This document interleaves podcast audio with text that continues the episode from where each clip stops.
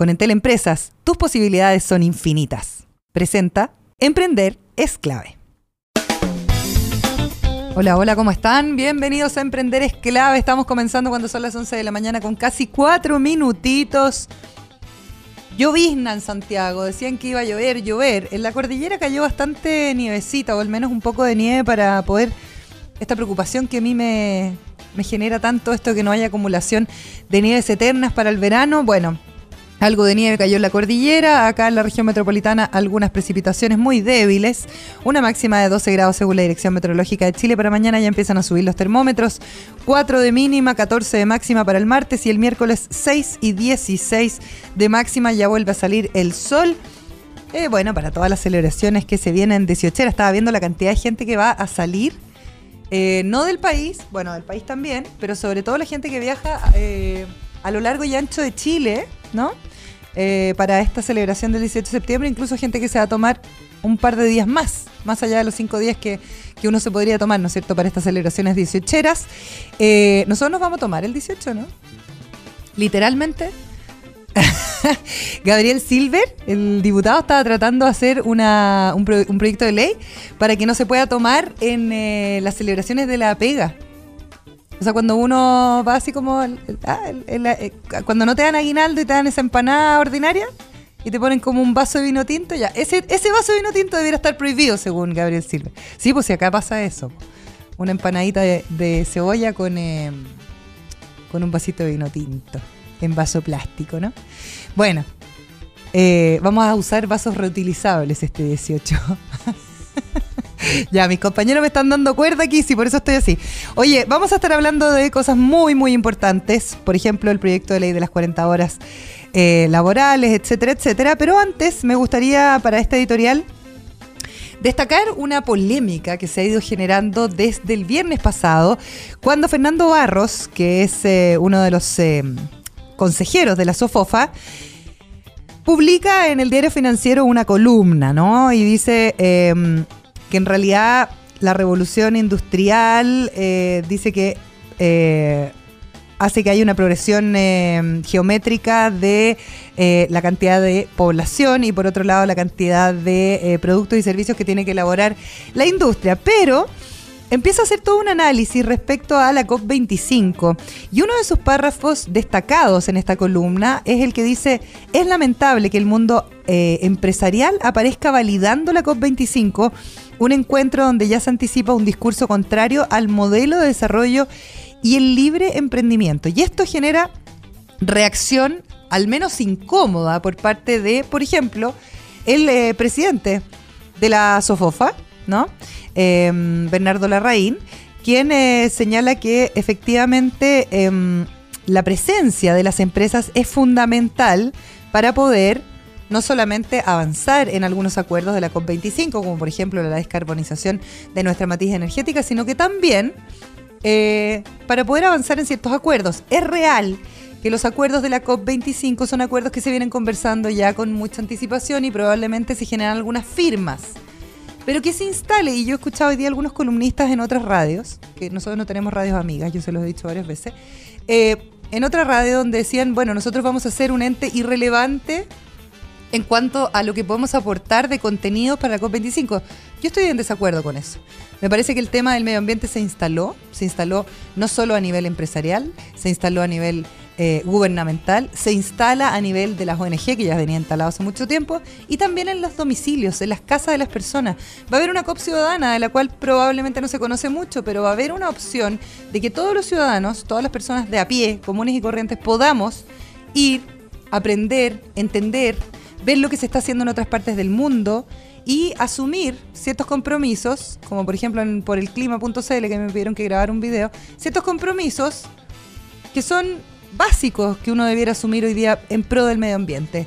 Bueno, los empresarios saltan con esta columna de opinión eh, del viernes pasado de Fernando Barros y decía que en realidad eh, el mundo empresarial no haya optado por un camino propio y que aparezca validando la COP25 y todos estos emplazamientos que se hicieron desde el gobierno una vez inaugurada este, eh, inaugurado este encuentro. Bueno, eh, apareció el presidente ejecutivo del Consejo Minero, Joaquín Villarino, por ejemplo, junto al presidente de la SOFOFA, Bernardo Larraín, rebatiendo al abogado. Y en una carta al Mercurio señalan que parte del mundo empresarial, incluida las instituciones que representan, han decidido ser protagonistas de este evento que se va a realizar en diciembre acá en nuestro país y que efectivamente em, puede ir en contra quizás de algunos pensamientos de ONG ambientalistas, puede ir en contra de algunos parlamentarios, bueno, y últimamente, dicen ellos en esta carta, en contra de parte del mundo empresarial, como el señor Barros.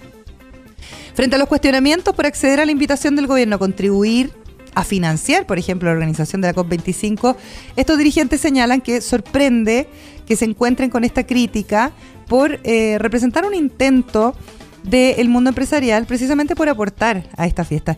Y a mí que me toca participar de muchísimos seminarios, eventos, inauguraciones, etcétera, yo les puedo decir que si bien el desarrollo económico no se puede poner en jaque por cortar de una vez eh, operaciones que son em, operaciones que vienen arrastrándose hace muchísimos años, como por ejemplo el tema de la generación eléctrica, que es una de las industrias que más contamina a nivel mundial.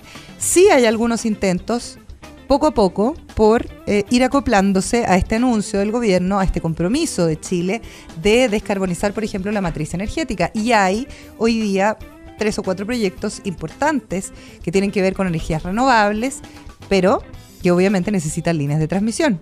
Entonces aparecen también a debatir y a criticar aquellas personas que dicen que las líneas de transmisión, eh, bueno, obviamente atentan contra el medio ambiente, atentan contra nuestros paisajes, pero si no, ¿cómo acarreamos la energía? Yo creo que a nadie le gustaría quedarse sin luz de un día para otro, ¿no?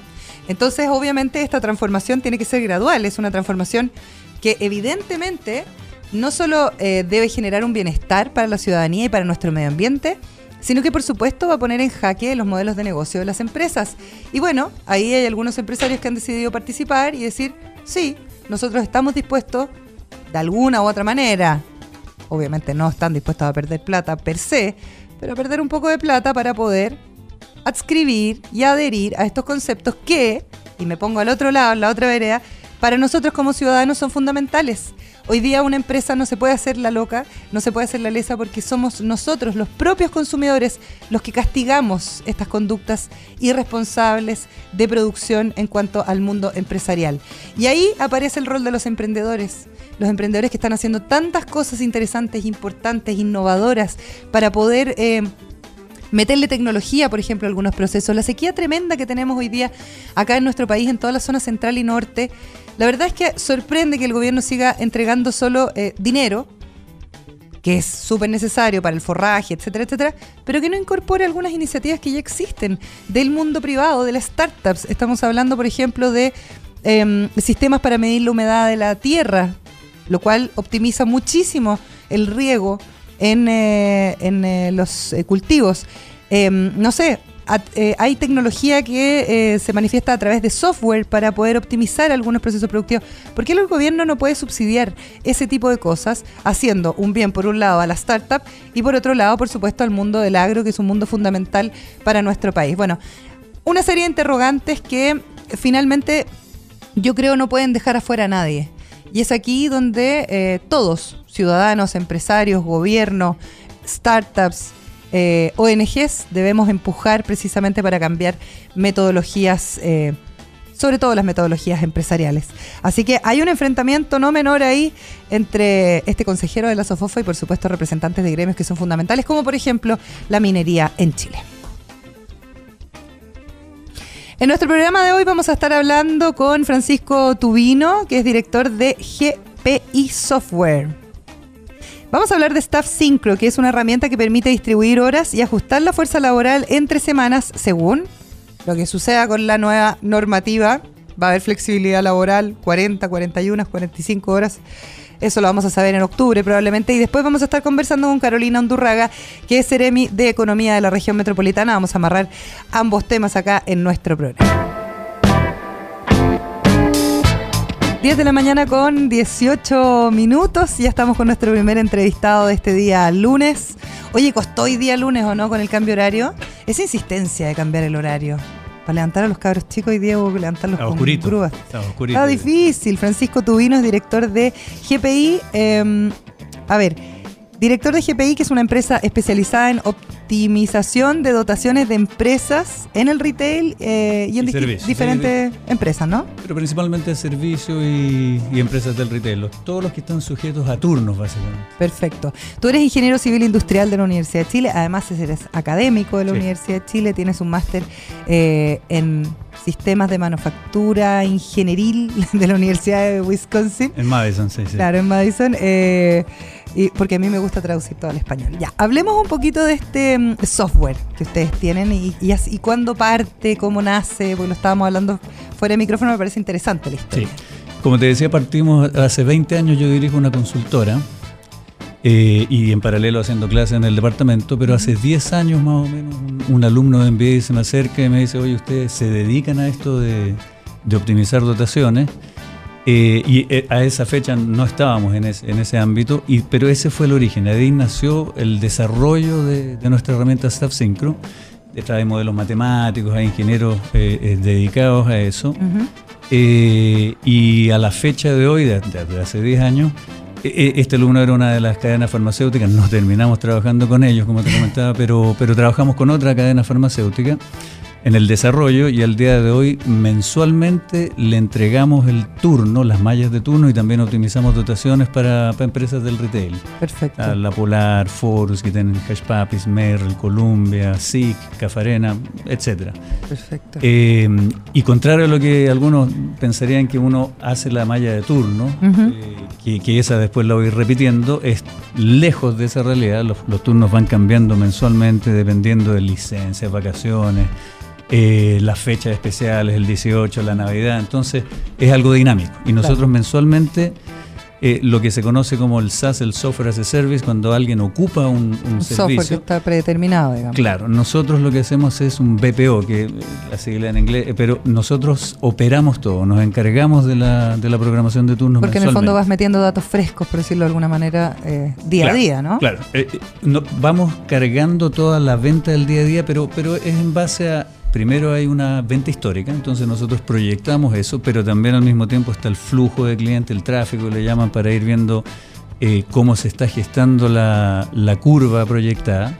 Y por otro lado están las licencias, vacaciones, la entrada, claro. salida de los trabajadores, que eso es, eso es día a día. Sí. Oye, y cuando uno piensa en eh, toda esta discusión que habla de la jornada laboral, la flexibilidad laboral que yo estaba leyendo mucho en el extranjero, hay algunos que dicen que funciona bien, en algunas industrias hay otros que dicen que no funciona tan bien, que finalmente es casi caso a caso, uno podría decir, ¿no? Más allá de, de generar una legislación pareja para todo, como que hay que tener cierta mirada que es muchísimo más individualista, por decirlo de alguna manera. ¿Cómo, cómo lo ves tú desde la experiencia de manejar? Mira, en el caso del, eh, de la industria de servicios es bien distinto porque también se habla, mira, está el tema de la productividad, primero que hay que, hay que ser más productivo para poder enfrentar. Pero cuando tú miras, nosotros nos dedicamos harto a lo que es servicios retail y ahí por mucho que tú fueras productivo, aún así no vas a poder cubrir, hay horarios que hay que Que cubrir. hay que cubrirlo sí o sí. Alguien tiene que abrir, alguien tiene que cerrar, alguien tiene que estar para la recepción de mercadería. Entonces tú dices, mira, eh, hice a mis vendedores mucho más productivos a través de tablets, herramientas, automaticé me- me- con mejor tecnología, pero al, fin, al final del día tengo que cubrir esos horarios y si Mm. yo tengo, eh, que, que estamos hablando ahora de que esto de las 40 horas, la verdad es que no es 40, sino que es 35, Mm. efectivas. Claro. ¿sí? Porque incluye la colación. Sí. O sea, algunas, algunas empresas tienen eh, media hora de colación, por lo tanto sería 37 horas y media, comparado con las actuales 45. Pero si no, que hay muchas que nos toca que dan una hora de colación en todas sus, sus mallas, por lo tanto sería 35 horas. Entonces cuando yo tengo 10 horas menos, Tienes que contratar Eh, más empleados. sí, no, no, no me Queda queda otra. tengo que contratar más gente. O alternativamente, eh, horas extra. Esa sería otra alternativa. Entonces, eh, Pasa en, en algunos países en Europa donde la hora extra es- bastante Es que- cara. Es que sí, sí, pero si tú miras, por ejemplo, el caso de Estados Unidos, lo- los domingos cierran a las 6 los moles. Entonces ya tienes algo más, más Más acotado. acotado. Los horarios en la semana también eh, muchas veces son, por ejemplo, de 10 de la mañana a 9 de la noche. Nosotros tenemos varios casos que son de 10 a 10. Mm. Por lo tanto, si tú tienes hoy día un, un turno que son las 10 horas efectivas, eso es lo legal, sin horas extra, me refiero, 10 horas efectivas, no puedes cubrir de apertura a cierre con una persona. Entonces tienes que empezar a... Y si eso lo reduces ahora, es simplemente que hemos hecho, ¿ah? ya, ya nos han pedido. Ah, ¿sí? Sí, nos han pedido ¿Cálculo? todo. ¿Qué nos va a pasar? Sí. Y estamos hablando hicimos eh, simulaciones cuando estaban hablando de las 40 y 41 horas, sin saberlo de la, de la colación, y ya estábamos hablando de entre 4 a 8% de aumento de costo directo. Eso es directo, porque después tú tienes que ver que si vas a contratar más gente, tienes que tener gente que esté preocupada de esas contrataciones, tengo mayor cantidad de personas, entonces tengo que necesitar supervisores, entonces el costo global puede aumentar. Eh, y ahora que estamos en pleno proceso de simular con 35 horas, o 35, 37 y medio, depende de la situación, y naturalmente va a aumentar. Va a aumentar más allá del 8%. Es un hecho, sí, es un hecho. Entonces... y ahí eh, uno empieza como a tratar de equilibrar y decir, bueno, por ejemplo, súper buen ejemplo el tema de los malls en Estados Unidos, que hay hartos que están desapareciendo por lo demás. y la automatización y todo eso que viene apalancado, pero... Acá un poco al revés, ¿eh? acá los moles han ido, han ido aumentando. A pesar de que, las ventas han bajado los últimos 12 meses. Tráfico ha bajado y las ventas han bajado. los moles están... Ahora, perdón, la cantidad de ventas, la cantidad de tickets, ¿Mm? no necesariamente ha bajado en todos. No, no, no. Pero el ticket promedio sí. El promedio, exactamente. Y eh, hay algunos moles que ya se están reinventando como centros de entretención. Exacto. Sin más lejos. O sea, como que están empezando a, hacer un, a generar un modelo de negocio que vaya hacia otro lado. Tienen dos o tres vías. ¿eh? Una es entretención, ¿Mm? la otra es inmobiliario, también están haciendo edificios, departamentos, y lo otro es eh, salud. Que también lo, han ido incorporando. Entonces, como un centro integral para poder. Pero aún así el tráfico ha bajado. Aún así. Eh, y ahí uno dice, bueno, pero por otro lado está la calidad de vida de la gente. O sea, un mall que cierra el domingo a las 6 de la tarde tiene mucho más lógica que una persona que tenga que trabajar hasta las 11 de la noche. ¿Qué pasa con los sueldos? Mira, en, como lo están viendo, legalmente eh, tú, ves que dicen van a disminuirse las horas, pero no va a bajar el sueldo, no se puede. No debería. Sin embargo, no, no, no, pero o sea, tú tienes el contrato. Legalmente no, claro, una persona que está contratada previa. Exacto, pero, pero, pero posteriormente. Que va a volver a integrar la planilla. desde nuestro punto de vista, eh, el, el, ámbito empresarial se va a, eh, a, ir ajustando. O sea, no, es que no. Mira, si el punto es el siguiente, las utilidades en general andan alrededor de entre el 5 al 20%, 15% por ahí. Eh, para este tipo de industria el costo de mano de obra es muy relevante. Mm. Entonces puede ser el 40, 50% o más en algunos casos. Por lo tanto, si yo le digo que va a aumentar el 10 de ese 50 o de ese 40, son cuatro puntos inmediatamente que le pega muy fuerte. Eh, las utilidades no son, no son tan altas como, como de repente ha salido en prensa. Eh, que, a todo esto no es que ganen poca plata, si 4% o 7% de, la cantidad de ventas es mucha plata. Pero aún así, si tú quitas 4 puntos al final del día, me tengo que reinventar, tengo que automatizar. O sea, yo voy a terminar sacando un par de voy a terminar sacando empleados y automatizando algunos procesos. Mira, ¿qué, qué cosa podría pasar? Automatiza, sí. Tú vas al supermercado, eh, probablemente las cajas automáticas van a proliferar. Aumentar, eh, voy a empezar a cerrar aquellas tiendas que no me renten tanto porque, porque simplemente subir cuatro puntos, seis puntos no es como que yo diga, ah, no importa, y pues la calidad de vida. Es residual, no. Pues. Eh, pega fuerte, mm. va a pegar.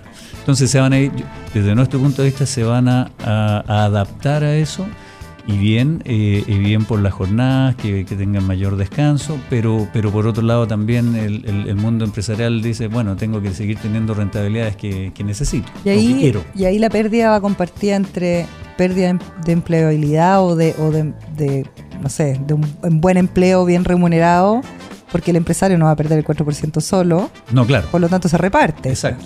Exacto, entonces van a ver, van a ver empujar algunos, algunos sueldos potencialmente a la baja, pero principalmente van a haber menos de este tipo de trabajo. ¿ah? Después debería haber alguna movilidad donde haya mayor valor agregado en otros trabajos donde sean menos automatizables. Ahora, yo a alguien en la venta Tú dices, pero yo no puedo automatizar mucho. No, efectivamente, pero otro punto que va a venir es el eh, venta online. Va a ir creciendo mucho más fuerte porque con esto ahí sí puedo generar mayor productividad, dado que en esa cantidad de horas puedo introducir más automatización, no así tanto en el punto de venta. Y la reconversión laboral la dejamos para otro momento cuando ya no perdamos tanta plata, porque ese también es un súper tema. Sí, claro, e, e, es, lo que uno esperaría es que esos, esos temas vengan previo o muy en paralelo con estas reducciones, que uno diga, mira, están fomentando muy fuerte la, el aumento o la reconversión laboral, el aumento de productividad, la automatización de procesos, todo acompañado y que vaya de la mano con esto, pero, pero pareciera que la discusión está mucho más centrada en horas. horas y, lo otro, bueno, ahí veremos qué pasa. No se está mirando lo que, lo que va a pasar en el ámbito global. Y el otro el otro punto eh, muy relevante es que no ojalá que no fuera fijo, o sea, llegar y decir, mira, hoy día estamos acá y que baje, eh, que baje parejo, me, refiero. Hoy día tenemos un máximo de 10 horas y esas horas van a bajar a 9, pero parejo porque tengo que distribuirlas en 5 días, no menos. Mm. Por lo tanto, eh, es de lo mismo pero menos, en vez de permitir mayor flexibilidad para distribuir. O sea, yo podría distribuir en menos días mayor cantidad de horas, teniendo un tope legal obviamente, Por supuesto. pero yo podría manejar mucho más para ambos lados, ¿eh? para las personas y para la empresa. Y ahí es donde yo hablaba como de esta individualización quizás de industrias, de sectores, de departamentos incluso. Eh, ¿Qué pasa con una inspección del trabajo que da la sensación de que hoy día, donde hay empresas transnacionales que hacen home office, por ejemplo, no da el ancho el fiscalizador de la inspección del trabajo porque tiene un mandato que es distinto a quizás el mandato que una empresa transnacional le está haciendo a una empresa acá en Chile. y, si tú ves esa parte ha sido dejada bastante de lado. Mm. Eh, si todavía no tenemos legislación para el teletrabajo, todavía no está bien amarrado y más allá de eso, imagínate ir a fiscalizar adecuadamente. Eh, entonces uno dice, oye, sí, ok. Estamos mirando Europa, estamos mirando a distintos países, Estados Unidos, que son más flexibles, que tienen eh, jornadas más reducidas. por lo tanto, deberíamos ir para allá. Sí, Correcto, pero todas estas otras cosas como que no las estamos. El teletrabajo es muy fuerte, mm. muy fuerte en Europa, en Estados Unidos también, en Canadá. Entonces yo tendría que tener algo más, eh, eh, más global que lo esté, que lo esté apoyando. y la retención de talento también, porque finalmente uno piensa en la gente más joven. Eh, en, una, en un país que está bastante más enriquecido que la época en que crecimos nosotros, por lo tanto yo tengo más opciones de eh, conciliar mi trabajo con mis sueños y la retención de talento se hace un poquito más difícil, sobre todo cuando esta conversación es tan rígida, ¿no? Sí, sí, sí, sí. O sea, por eso digo que, que, uno está mirando eh, que, que, está centrado en un tema de horas como mm. para tener mayor descanso, para tener una, una jornada más, eh, más liviana, para poder compartir con la familia. Que tiene todo el sentido del mundo. Absolutamente, pero todo lo otro que tú mencionas de decir, mira, que enriquecimiento, trabajo, realmente aprovechar mayor oportunidad, mayor flexibilidad, poder trabajar donde más me guste, pero con que también se adapte a, mi, a mi forma de vida, que yo quiero, de repente me gustaría más en la tarde porque voy al gimnasio en la mañana, estamos hablando en general, mm. eso como que no está en la discusión, sino que está centrado en horas, horas. en horas. Ahora, el, el, el punto es por otro lado, tú dices, mira, voy a reducir eh, y después uno mira al lado y dice, ya, ¿cómo lo van a gestionar? Si es con flexibilidad y como tú dices, voy a ir individualmente, persona a persona que podría tener, ya sea con sindicato o persona a persona, manejar su flexibilidad. Tampoco se habla de cómo esas empresas van a gestionar eso, porque si yo voy de uno a uno y distribuyo las horas, tengo que ahora garantizar que legalmente voy a cumplir con eso mes a mes, que lo voy a poder eh, programar de buena forma para que le convenga a ambos ilegalmente y eso tampoco está cubierto. ¿Y con tu software se puede programar eso? Sí, exactamente. Cuéntame un poco más. Mira, esto eh, son modelos matemáticos, esa es la base, pero, pero la primera capa, la primera capa es el cumplimiento de la normativa legal, la actual, ah, la que venga, si es 41 horas, si es 40 horas, 35, flexible, no flexible, eh, el software... Es el desde. Es el desde, es la primera capa, cumplimiento, pleno cumplimiento de la normativa legal.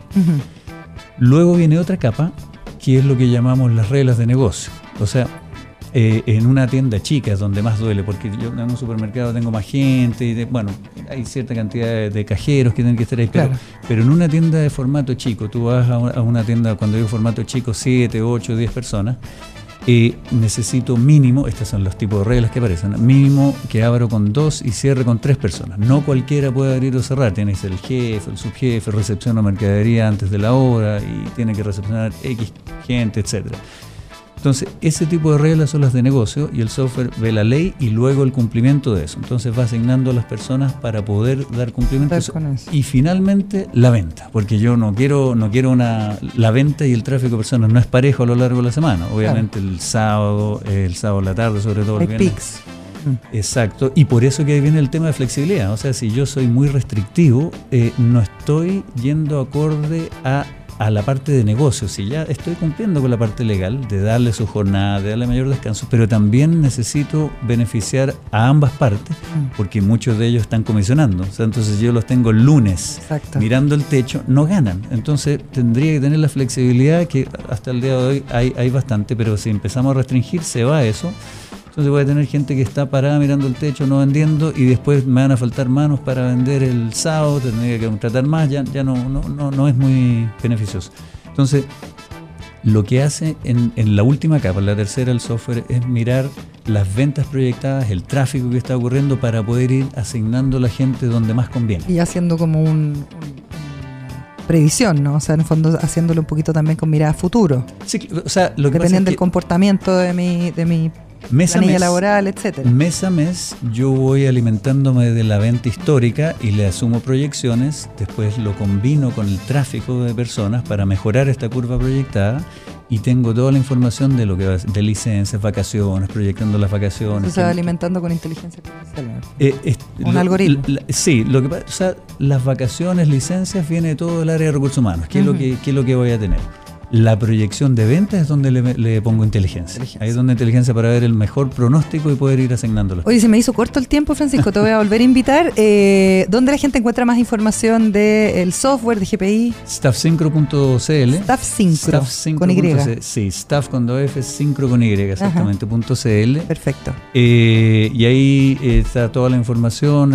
¿Y funcionan con un fee mensual? ¿Cómo funciona? Sí, en lo, lo normal es que nosotros tenemos un fee por persona zona programada y nos hacemos cargo de todo. No hay implementación, no hay software. Más que el área de recursos humanos tenga que capacitarse para hacer el. No, no, no. Para poder manejar el software. Podrían, si quisieran, operar el software, pero la, el 99%, el 99% de nuestros clientes ha optado porque nosotros llevemos todo. Llevemos todo, todo. Entonces ellos reciben y nos comunicamos directo incluso con cada jefe de tienda y, y tenemos la malla mensual. Súper, repitamos el sitio web staffsyncro.cl. Staff con doble F, syncro con Y.cl. Francisco Tubino, muchas gracias por venir. Que te vaya muy bien. Gracias. Nosotros vamos a hacer una pausa y seguimos con más Emprender es clave. Innovación y buenas ideas. Volvemos con Emprender es clave. La clave me escucha. La clave de tu negocio es un buen internet y a un precio increíble. Conoce las nuevas velocidades de internet fibra óptica que Entel Empresas tiene para tu negocio. Internet fibra 400 megas con extensor Wi-Fi y telefonía libre a todo destino por solo 26.050 pesos masiva. Revisa tu cobertura en entel.cl slash fibra. Entel Empresas, tus posibilidades son infinitas. Una buena idea marca la diferencia. Escuchamos Emprender es clave. La clave me escucha. Estamos con la Seremi de Economía de la región metropolitana, Carolina Undurraga, que viene a conversar con nosotros de todo un tema interesantísimo para las pymes y para los emprendedores. ¿Cómo estás? Muy bien, gracias por la invitación. Pero voy a aprovechar de preguntarte al tiro, a raíz del entrevistado anterior que tuvimos, eh, Francisco Tubino, que tenía una mirada bien interesante después de muchísimos años de experiencia eh, ordenando un poco todas las mallas ¿no? de los trabajadores. Eh, lo que está pasando con el proyecto de las 40 horas que conversábamos que van a ser 35 en la práctica. Exacto. Por el tema de la colación. Eh, y, lo que eso podría generar, incluso mirando un poquito más allá, más allá de que los trabajadores efectivamente puedan tener un descanso y que para las empresas sea un gasto extra que probablemente se va a traspasar de alguna u otra manera a los trabajadores también. Pero cuando hablamos de reconversión laboral, cuando estamos hablando de flexibilidad, cuando hablamos de generaciones nuevas que no están dispuestas a trabajar en estos horarios no flexibles y de una inspección del trabajo que me da la sensación nadie tampoco ha abordado mucho para poder entender estas nuevas lógicas de trabajo. ¿Cuál es la impresión que tienes tú, Carolina? A ver, yo creo que primero que nada es importante que eh, se entienda que todos entendemos que queremos trabajar un poquito menos, mm. eh, pero de manera flexible. El proyecto de las 40 horas es un proyecto que, como tú bien dices, al final son 35 horas. Eh, se va a traspasar el costo no solo a los trabajadores, sino que a nosotros mismos. A los consumidores. O sea, por ejemplo, en, un edificio los gastos comunes también van a aumentar porque vamos a tener que contratar un nuevo mayordomo. claro.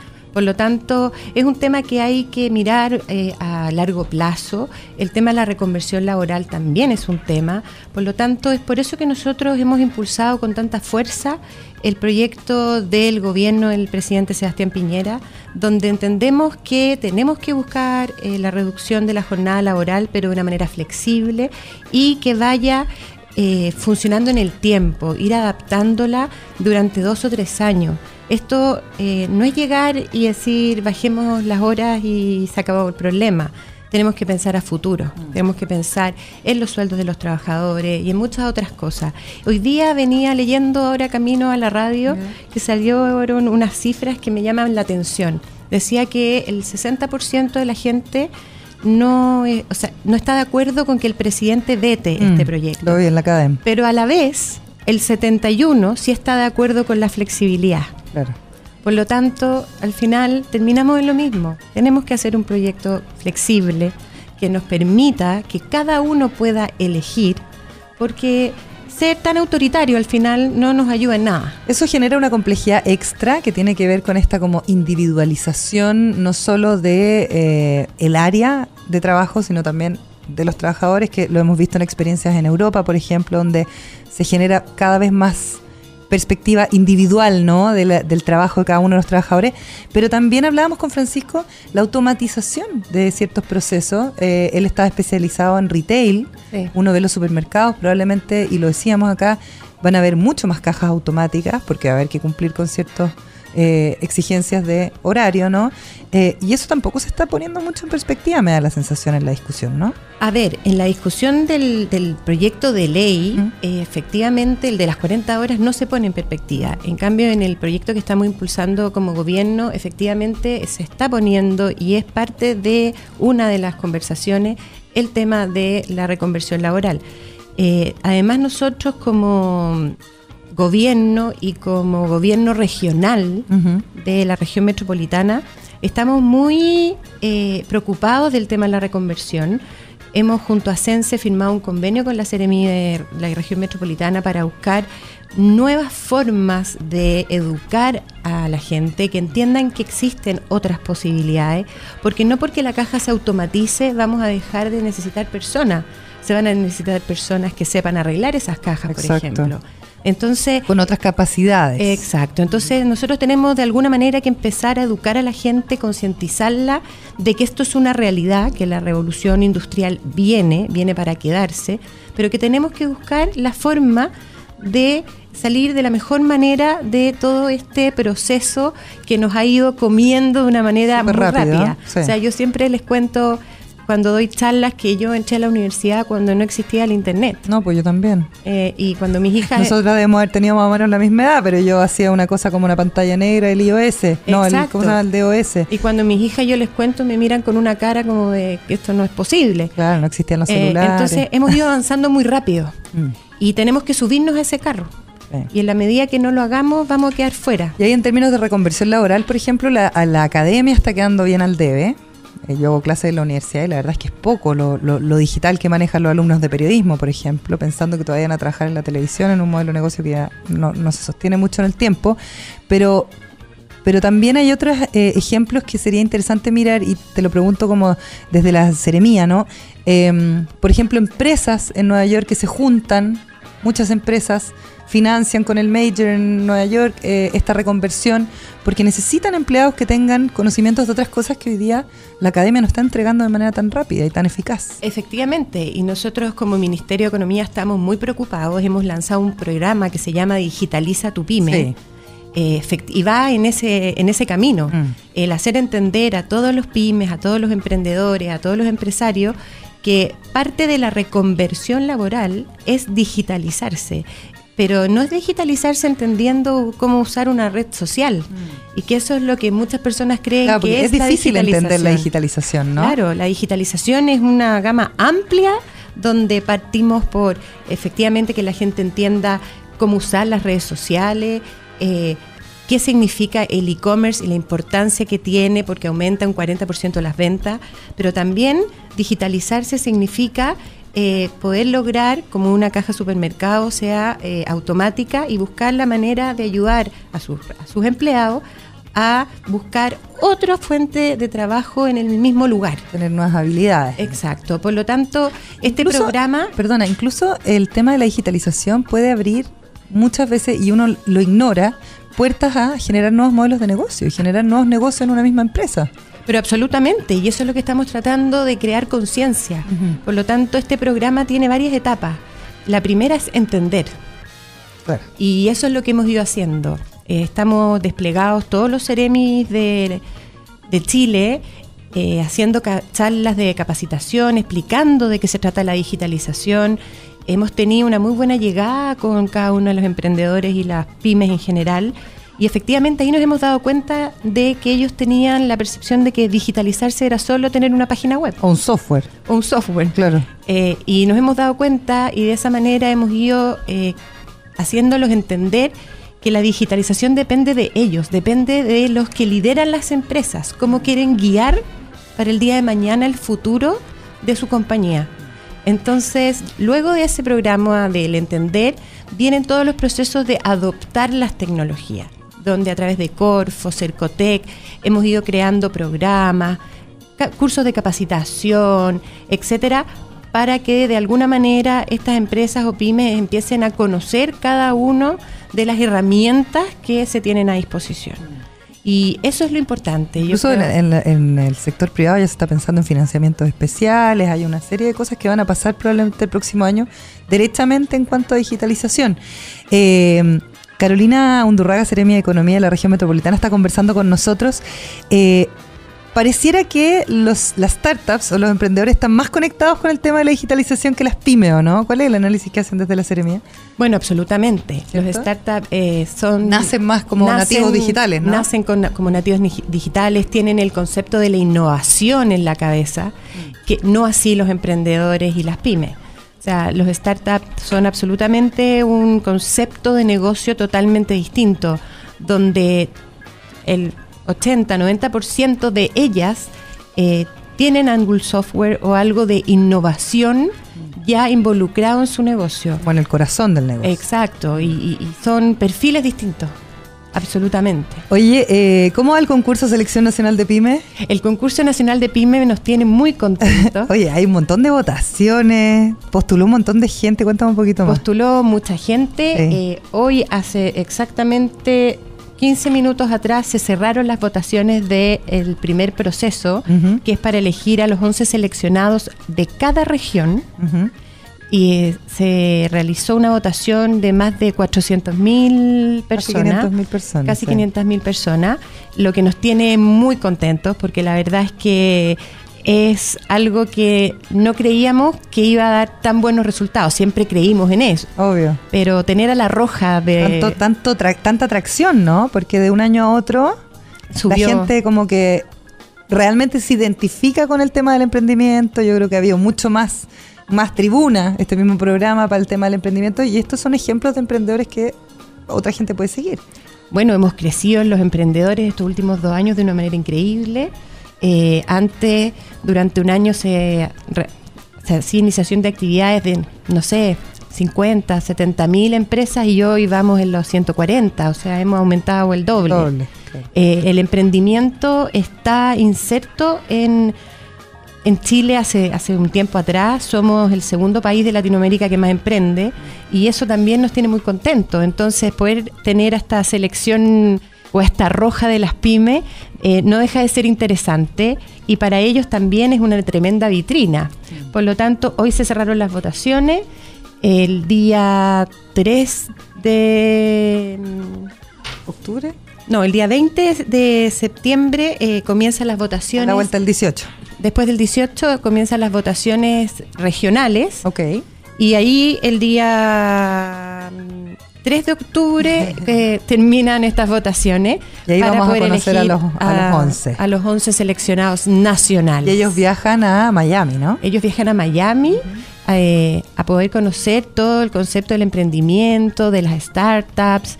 Eh, fue algo que se hizo el año pasado y que les sirvió muchísimo. Y cuando uno conversa con los 11 seleccionados del año pasado, eh, ellos cuentan su experiencia y ha sido maravillosa.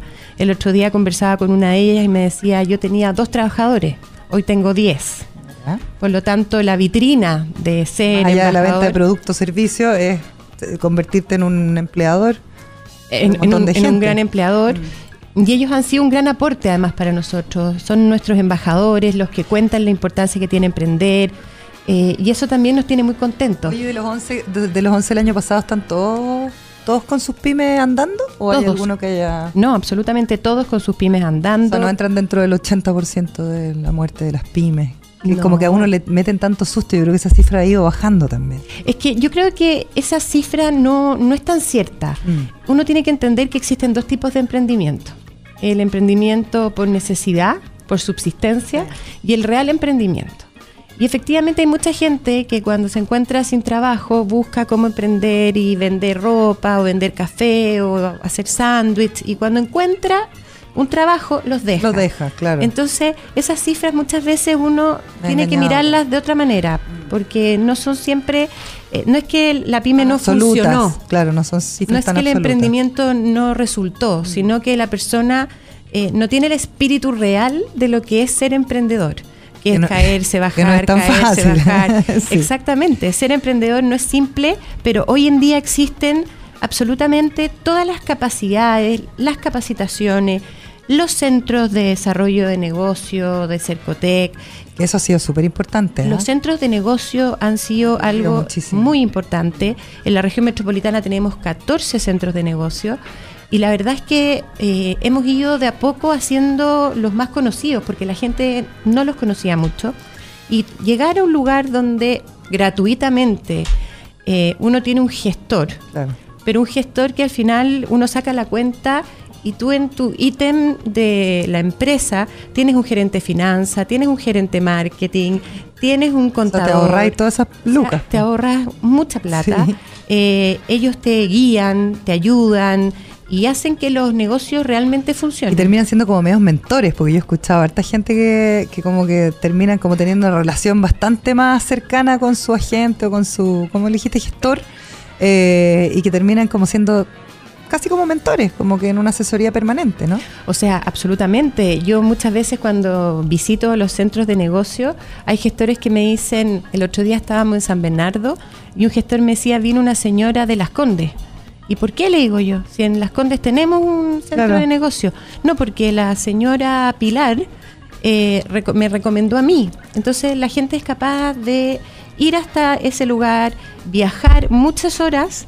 Sí, pero, claro. eh, estar, Pero con estar el- conectado con la persona que le está persona que le recomendaron en el fondo. Exacto. Oye, Carolina, ¿qué ha pasado con la ley de pago 30 días? La ley de pago 30 días va muchísimo mejor de lo que estábamos esperando. Hubo un minuto en que estábamos bien complicados porque las empresas habían tomado estos 60 días, las empresas públicas habían tomado estos 60 días eh, de una manera que no es la que nosotros esperábamos, porque si ya se estaba pagando a 30 no era necesario volver a los 60 Exacto. pero hemos hecho ciertas modificaciones, estamos trabajando en eso, hemos tenido reuniones con muchas de las grandes empresas para pedirles y solicitarles que no se tomen tan al pie de la letra la nueva ley, porque esto es un cambio cultural. Es un cambio cultural que nosotros cuando lo hemos conversado con otros países como Islandia, Londres, sin el cambio cultural, sin que las empresas entiendan que tiene que ser eh, de la mejor manera posible, paulatino, y que si uno le paga al otro, el otro puede seguir sucesivamente, eh, no vamos a lograrlo. Por lo tanto, la ley eh, está funcionando, eh, estamos contentos, entendemos que existieron varias críticas al respecto, pero como siempre decimos nosotros, esas críticas son positivas porque nos ayudan a poder seguir creciendo. Sí, hay que probablemente ir perfeccionando cada vez más. Y ahora se me ocurre una cosa que te quería preguntar. No sé si has estado al tanto de la polémica que hubo entre la columna que publicó Barros el viernes y toda la respuesta que ha habido parte del empresariado por ser parte de la COP25, ¿no? Y el rol que juegan las empresas también a la hora de esta- este llamado que se hizo públicamente en el Palacio de la Moneda cuando se inauguró eh, la COP25 comienzos de año. Yo estaba ahí, y hubo un emplazamiento que fue directo a las empresas y las empresas recogieron, por lo menos desde la Sofofa o lo que escuchábamos de Joaquín Villarino, desde el área de la minería. Eh, ¿Qué te parece esta polémica que se ve generando como vieja escuela y nueva escuela, no? Un poco como... A ver, yo creo que nosotros estamos trabajando de la mejor manera posible para esta COP25 que se nos vino encima en un minuto. Súper rápido. eh, muy rápido. Mm. Toda la gente que está trabajando para ello eh, se ha sacado la mugre y se necesita la ayuda de todos. Las manos nunca Sobran, siempre faltan. Por lo tanto, más que polémica, tenemos que empezar a trabajar todos en equipo y buscar la mejor manera de que dejemos a Chile de la mejor manera y bien parados en esta COP25, que ha sido un esfuerzo enorme tanto del gobierno regional con la intendencia, tanto del presidente Sebastián Piñera, de la ministra de Medio Ambiente, el mismo Ceremi de la región metropolitana de Medio Ambiente. Entonces, Todos los que están trabajando en la COP Ciudadana también. todo, exacto. Entonces, hemos hecho un trabajo maravilloso. Seguimos trabajando día a día para que esta COP nos deje de la mejor manera bien parado. Eh, en el ámbito de nuestra ceremonia que tenemos turismo, nos hemos preocupado de buscar la mejor manera de eh, hacer alguna distinción a los restaurantes para que la gente que venga a la COP se sienta más tranquila al minuto de estar en un restaurante que tenga sustentabilidad o cierto tipo de cosas donde queremos ayudar. Estamos también entregando más sellos de sustentabilidad para poder aportar y poder decir el día de la COP que en este país tenemos eh, la sustentabilidad en la cabeza. Eh, se ha ido trabajando durante los últimos cinco años todo un tema eh, con, con 87 preguntas de sustentabilidad para cada, para cada uno de los hoteles, los gastronómicos. Entonces, estamos preocupados. Mm. Estamos preocupados de. Y es un tema que ya se instaló. Sí, es un tema que se instaló.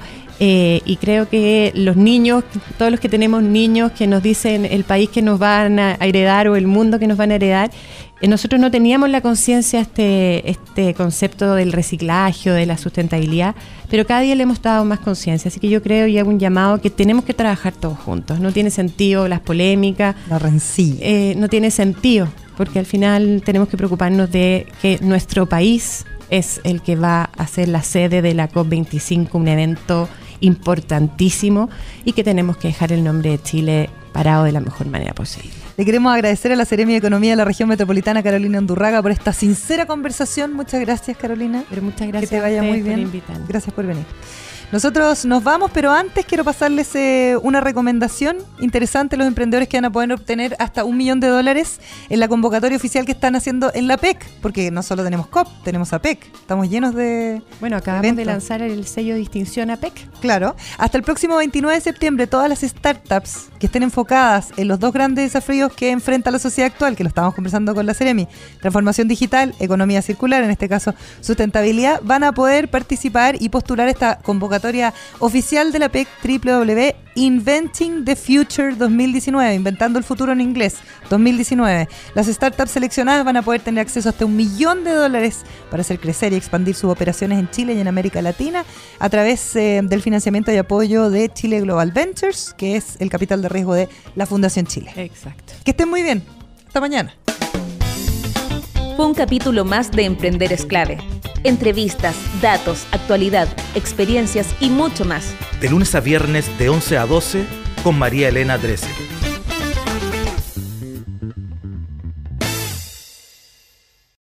Señorita, ¿Mm? ¿me da la clave? La clave es ser decidida, estudiosa, constante y nunca perder una consulta por culpa de tu internet. La primera con la S en alta la clave de tu negocio es un buen internet a un precio increíble. Por solo 26,050 pesos masiva. Ten en tu negocio internet fibra 400 megas con extensor Wi-Fi y telefonía fija libre a todo destino. Revisa tu cobertura en entel.cl slash fibra. Entel Empresas.